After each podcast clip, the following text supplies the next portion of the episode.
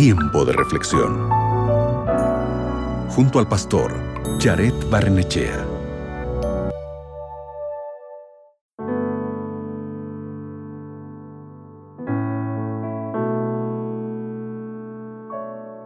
¿Qué piensas sobre Dios? ¿Ves a Dios como compasivo y afectuoso o como despiadado y severo? ¿Sabías que la forma en la que hemos aprendido a ver a nuestros padres ha influido mucho en la percepción que ahora tenemos de Dios? Según Álvaro Tamay, un psicólogo mexicano, las figuras parentales como la madre y el padre crean en nuestra mente una representación del carácter, de la personalidad y del amor de Dios. Muchas veces podemos pensar incorrectamente que Dios es más como un cruel capataz, como un padre duro y castigador, debido a que esa fue la imagen que nosotros hemos recibido de nuestros padres en la niñez. Sin embargo, Dios es un Dios de amor, que ve y escucha el clamor de su pueblo, de sus hijos, que se preocupa por cada uno de nosotros y actúa en nuestro favor. Si te imaginas a Dios como un ser inmisericordia y exigente, entonces tu imagen del Padre está distorsionada y necesita ajustes. Necesita que esos ajustes se realicen dentro de ti, en tus emociones, en tus pensamientos, en tus sentimientos. Lo cierto es que tenemos un Dios que se presenta como Padre Celestial, que tiene una gran compasión por nosotros.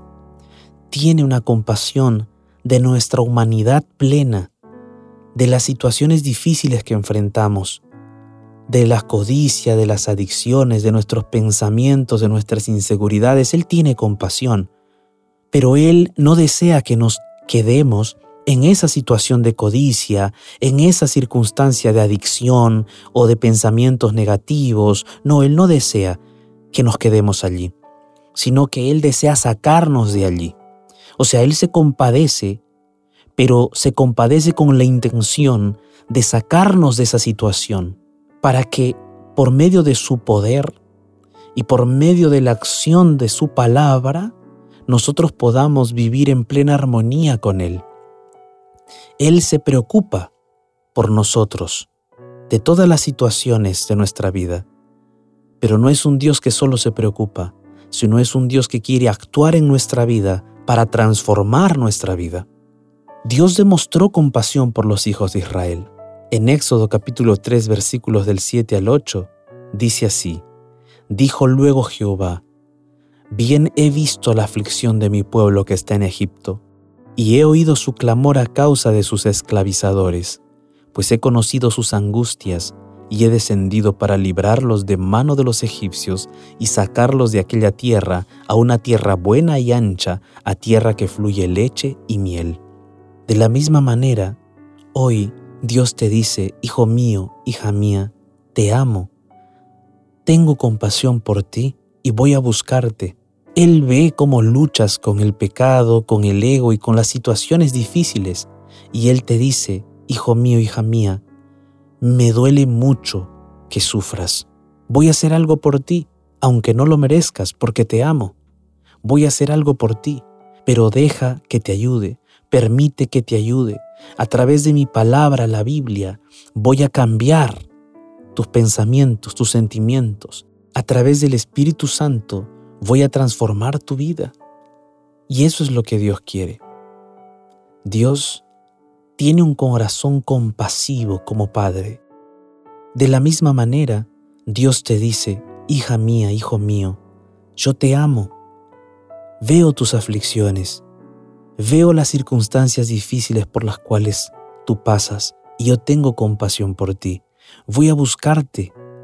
Por favor, recíbeme en tu corazón. Dios desea ayudarte, Dios desea acompañarte, pero también nosotros debemos darle apertura en nuestra vida. Comenzar a abrir nuestro corazón a Él significa que debemos leer su palabra, debemos hablar con Él a través de la oración, Podemos buscarle a Él y encontrarle, por supuesto que sí, a través de esa búsqueda de comunión con Él, que solo se puede hacer cuando abrimos la Biblia, cuando oramos, cuando lo buscamos a Él de corazón. Dios es un Dios compasivo, Él te ama y Él quiere cambiar tu vida a partir del día de hoy.